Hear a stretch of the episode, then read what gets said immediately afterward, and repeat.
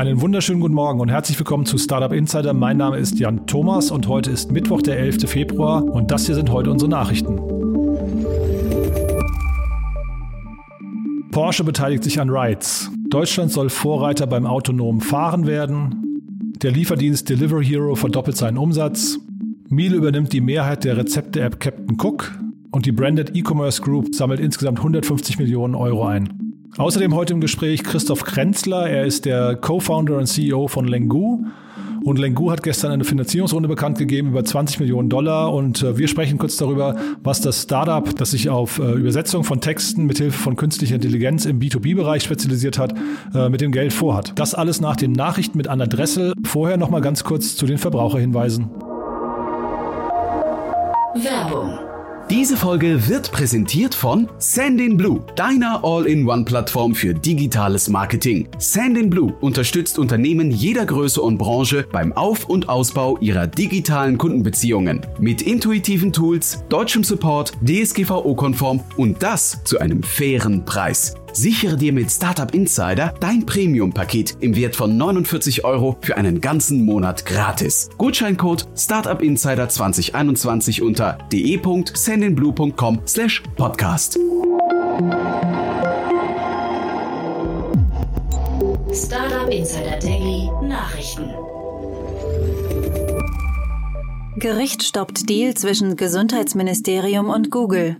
Das auf kartellrechtliche Fragen spezialisierte Landgericht München hat die Zusammenarbeit zwischen dem Gesundheitsministerium und dem US-Internetriesen Google vorerst gestoppt.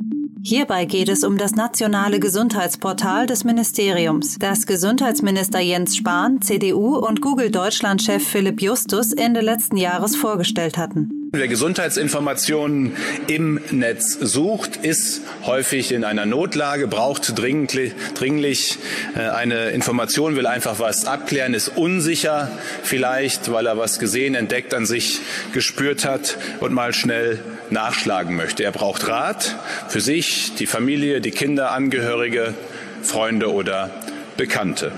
Deshalb ist es wichtig, dass man sich auf die Informationen verlassen kann, die dann online zur Verfügung stehen, die man findet beim Googlen, beim Suchen im Netz. Und das ist leider gerade bei Gesundheitsthemen nicht immer so, dass es verlässliche, objektive Informationen sind.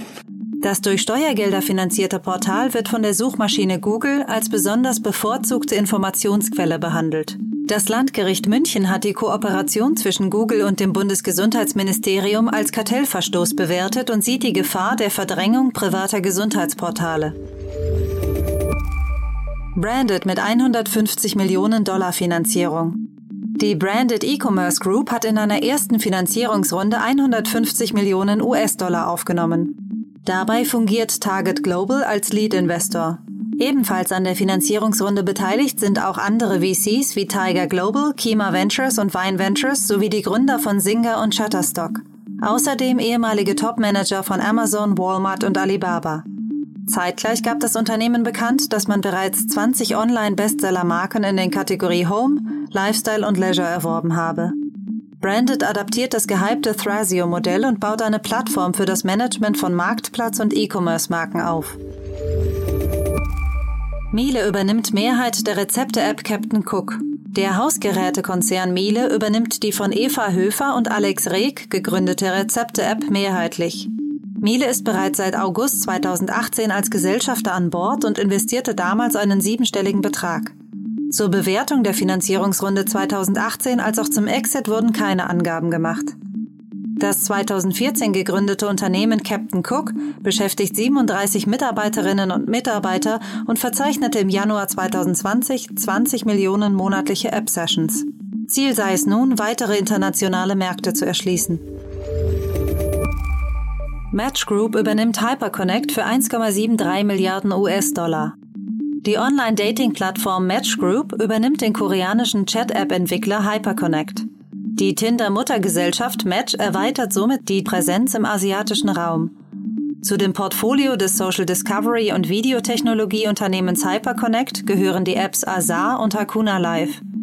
Azar ist eine 1 zu 1 Live-Video- und Audio-Chat-App, mit der sich Nutzer aus der ganzen Welt unter vier Augen treffen können. Sprache und Text werden sofort übersetzt.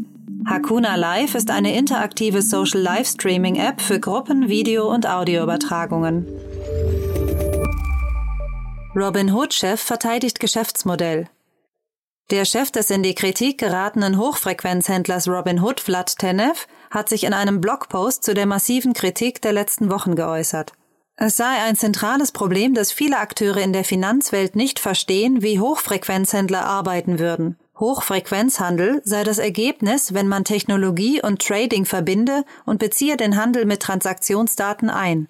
Nachdem Robinhood teilweise strenge Kaufbeschränkungen für bestimmte Aktien einführen musste, wurde gestern bekannt, dass Robinhood von der Familie eines verstorbenen 20-jährigen Traders verklagt wird. Die Eltern des Opfers werfen der Plattform vor, sich wie ein Videospiel zu vermarkten. The number one priority for us um as I mentioned with the with the safety aspect is making sure that everything is correct for customers, that we're processing their trades properly, and that the service is available when uh, when they need it the most. Because the the last thing that we want to have happen for customers is for them to be in a position that they can't get out of. Delivery Hero kann Umsatz verdoppeln. Der Essenslieferdienst Delivery Hero konnte seinen Umsatz im vergangenen Jahr währungsbereinigt um 93 Prozent steigern. Dabei konnten die Erlöse auf 2,8 Milliarden Euro nahezu verdoppelt werden. Nach Angaben des Handelsblatts ist Delivery Hero damit der wachstumsstärkste DAX-Konzern. Mit Blick auf das Jahr 2021 bin ich zuversichtlich, dass wir unsere Erfolgsgeschichte fortsetzen, so Firmenchef Niklas Östberg in einer Mitteilung.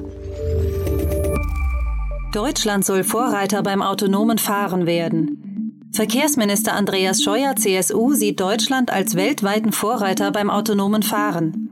In einem am Mittwoch beschlossenen Gesetzentwurf heißt es, man wolle bis zum Jahr 2022 autonome Fahrzeuge der sogenannten Stufe 4 im öffentlichen Straßenverkehr für den Regelbetrieb zulassen. Stufe 4 bedeutet vollautomatisiertes Fahren, bei dem der Computer in definierten Anwendungen vollständig die Kontrolle über das Auto übernehmen kann. Damit würde Deutschland der erste Staat weltweit, der Fahrzeuge ohne Fahrer aus der Forschung in den Alltag holt, hieß es aus dem Verkehrsministerium. Porsche beteiligt sich an Rides. Die Berliner Mobilitäts-App Rides gewinnt mit Porsche einen neuen Investor. Porsche steigt über seinen Company-Builder Forward 31 bei dem Mobilitätsvermittler ein. Das 2018 gegründete Unternehmen ist eine Ausgründung des Lufthansa Innovation Hub. Über die finanziellen Details wurde Stillschweigen vereinbart. Circular mit neuen Features. Nachdem das auf Reisekostenabrechnungen spezialisierte Berliner Startup Circular Ende vergangener Woche seine Finanzierungsrunde bekannt gegeben hatte, erweitert man das Geschäftsfeld um Rabattprodukte für Mitarbeiter. Dazu Mitgründer Nikolai Skatschkow im Gespräch mit Startup Insider. Wie könnte die größere Produktvision von Circular aussehen, wenn wir sagen, wir sind die Schnittstelle zwischen dir als Mitarbeiter und dem Unternehmen der Organisation und ähm, haben festgestellt, ähm, dass es eben eine Vielzahl von Bausteinen gibt, die in Deutschland äh, dem Arbeitnehmer, Arbeitgeber äh, ermöglicht werden als, als steuerfreie Zuschüsse oder Sachwerte. Und ähm, einer von diesen Bereichen, den man bezuschussen lassen kann, ist das Mittagessen, Schrägstrich Abendessen für Arbeitnehmer. Und das war auch das, was immer wieder Unternehmen gesagt haben, Mensch, coole App, wieso kann man nicht noch mehr darüber machen? Und ähm, das haben wir ähm, im Herbst 2020 angefangen zu entwickeln. Im Frühjahr gingen die ersten Kunden, also ersten Bestandskunden live und im Endeffekt ist es eine Produkterweiterung. Aber der Charme ist alles aus der gleichen App. Das heißt, keine Switching-Cost für den User, um das kennenzulernen und äh, voll integriert mit den Systemen, die heute schon verwendet werden. Und das, das Tolle ist, dass man damit seinem Arbeitnehmer ähm, einen, einen Zuschuss von bis zu knapp 95 Euro im Monat gewähren kann ähm, auf, auf sein Gehalt. Und ähm, darüber freuen wir uns. Und das ist auch ein Stück weit ähm, äh, ein Thema gewesen, das auch die, ähm, die, die Investoren spannend fanden, weil einfach damit ähm, eine größere Fantasie also in Zukunft äh, für uns auch ähm, sich äh, zeichnen kann in Deutschland und Europa. Soweit die Nachrichten für heute und damit zurück zu Jan Thomas. Startup Insider Daily Interview. Ja, wie gerade schon in der Anmoderation erzählt, Lengo hat gestern eine große Finanzierungsrunde bekannt gegeben. 20 Millionen Euro sind in das Unternehmen geflossen.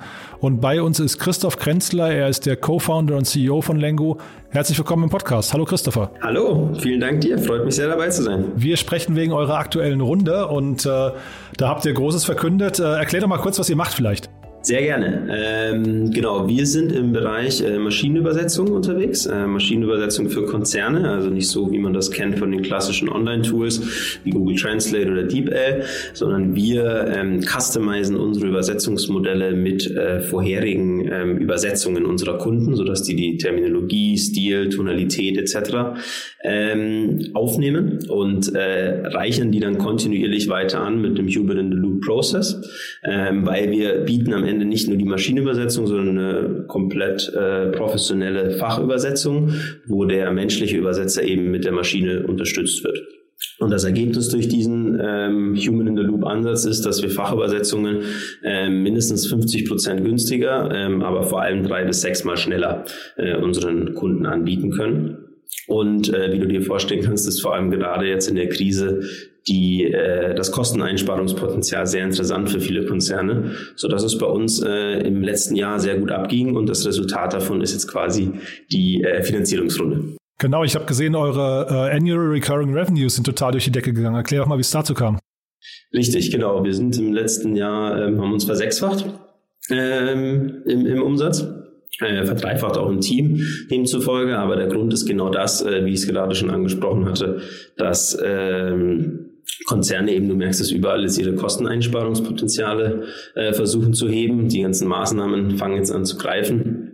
Und äh, der Spieß hat sich ein bisschen umgedreht bei uns im Vertrieb, äh, während wir in 2019 noch viel über die Zeitersparnis verkauft haben, also Go-to-Market-Time bei Übersetzungen, war es jetzt eben größtenteils die Kosten, äh, was natürlich vor allem auch äh, Sales-Zyklen dann wesentlich verkürzt, äh, weil du wesentlich schneller durch die Procurement-Departments durchkommst. Und demzufolge konnten wir trotz äh, ein, eines Corona-Jahres äh, hier so super schnell wachsen, äh, was uns natürlich sehr freut. Und wir haben mittlerweile circa 50 ähm, Enterprise-Kunden in Europa Europa, ähm, auch in den USA, unter anderem National Instruments, Sunrise Communications aus der Schweiz, Sixt, ähm, WWF.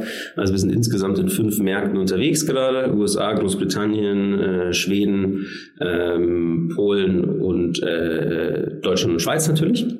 Ähm, und mit der Runde jetzt freuen wir uns natürlich weiter, unseren Footprint in Europa weiter auszubauen und ähm, auch den Sprung nach Nordamerika zu wagen. Mhm. Du hast gerade die Sales-Zyklen angesprochen, die äh, kürzer geworden sind. Ich habe mich gefragt, bei euch, ihr habt 50 Kunden, ähm, aber wahrscheinlich, also wahrscheinlich ist der Aufwand pro Kunde ja doch noch sehr hoch, aber dafür sind die Log-Effekte wahrscheinlich sehr stark, ne? Die Login-Effekte.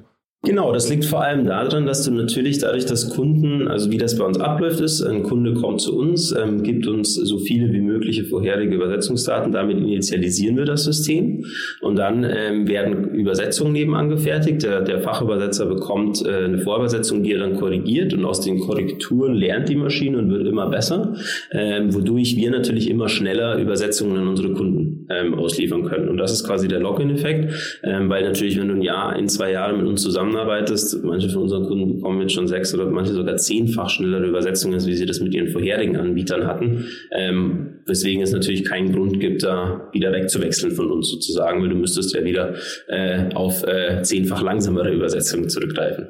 Hol mich doch nochmal ab. Also äh, ihr macht das unternehmensspezifisch. Sind da quasi Tonalitäten oder ich weiß nicht, Fachausdrücke, sind die so entscheidend und, oder so, so unterschiedlich bei Unternehmen, dass sie quasi eine, weiß nicht, eine, eine individuelle Übersetzung brauchen?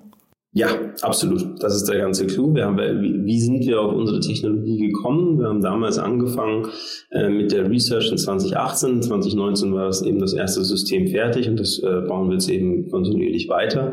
Ähm, und was wir gemerkt haben, ist, dass du, wenn du eine klassische, wir nennen das generische Übersetzung, so wie Google Translate oder DeepL, wenn du die in einem professionellen Use Case einsetzt, dass du eigentlich für einen professionellen Fachübersetzer keine Zeitersparnis hast.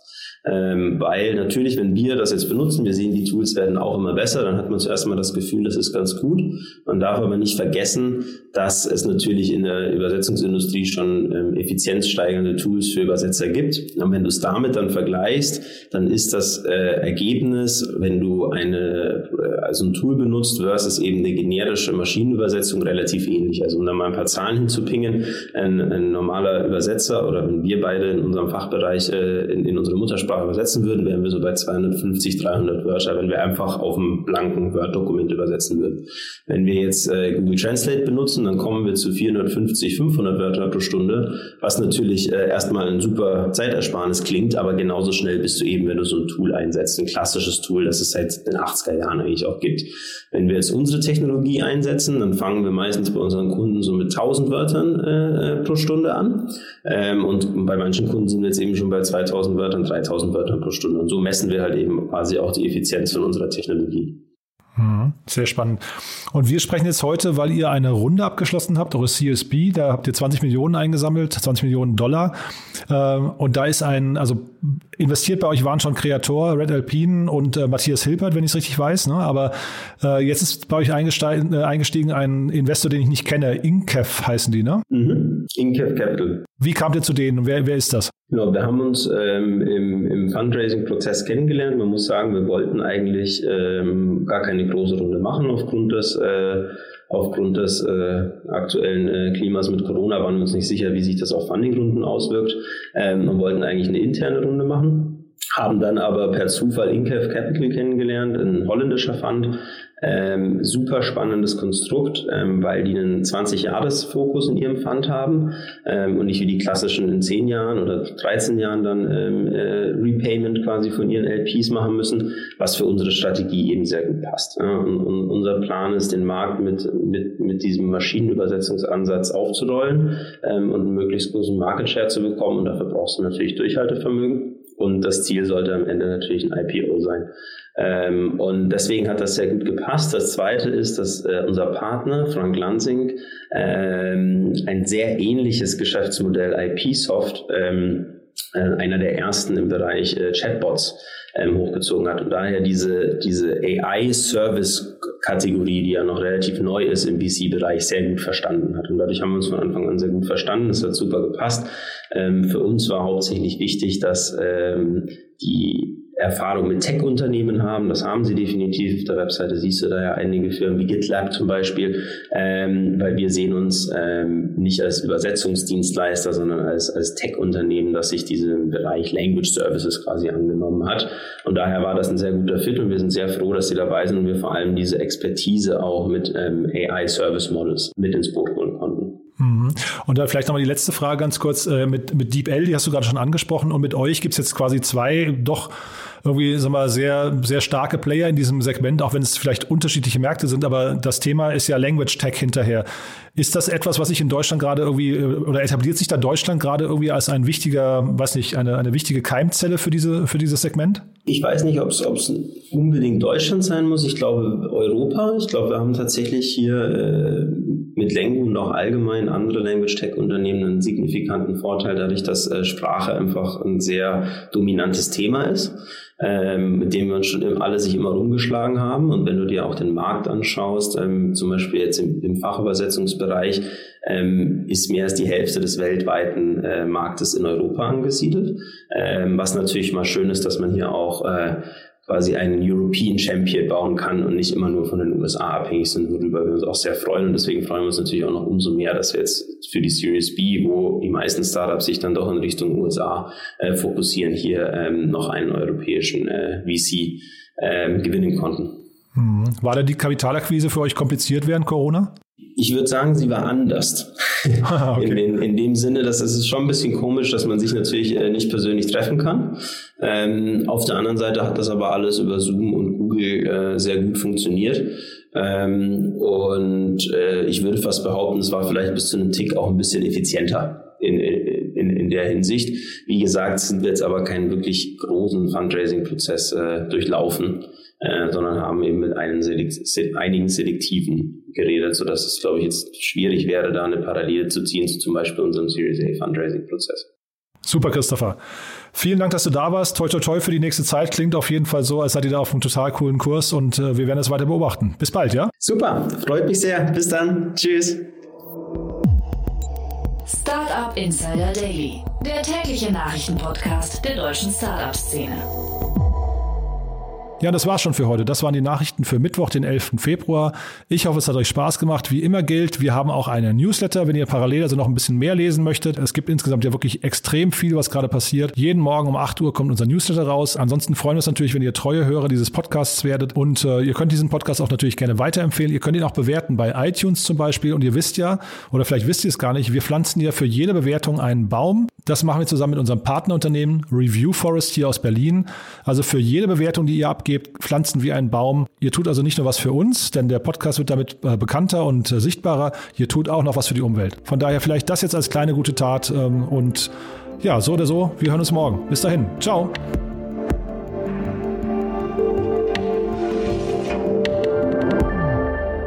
Diese Sendung wurde präsentiert von Sendinblue, deiner All-in-One-Plattform für digitales Marketing. Alle weiteren Informationen auf de.sendinblue.com/podcast.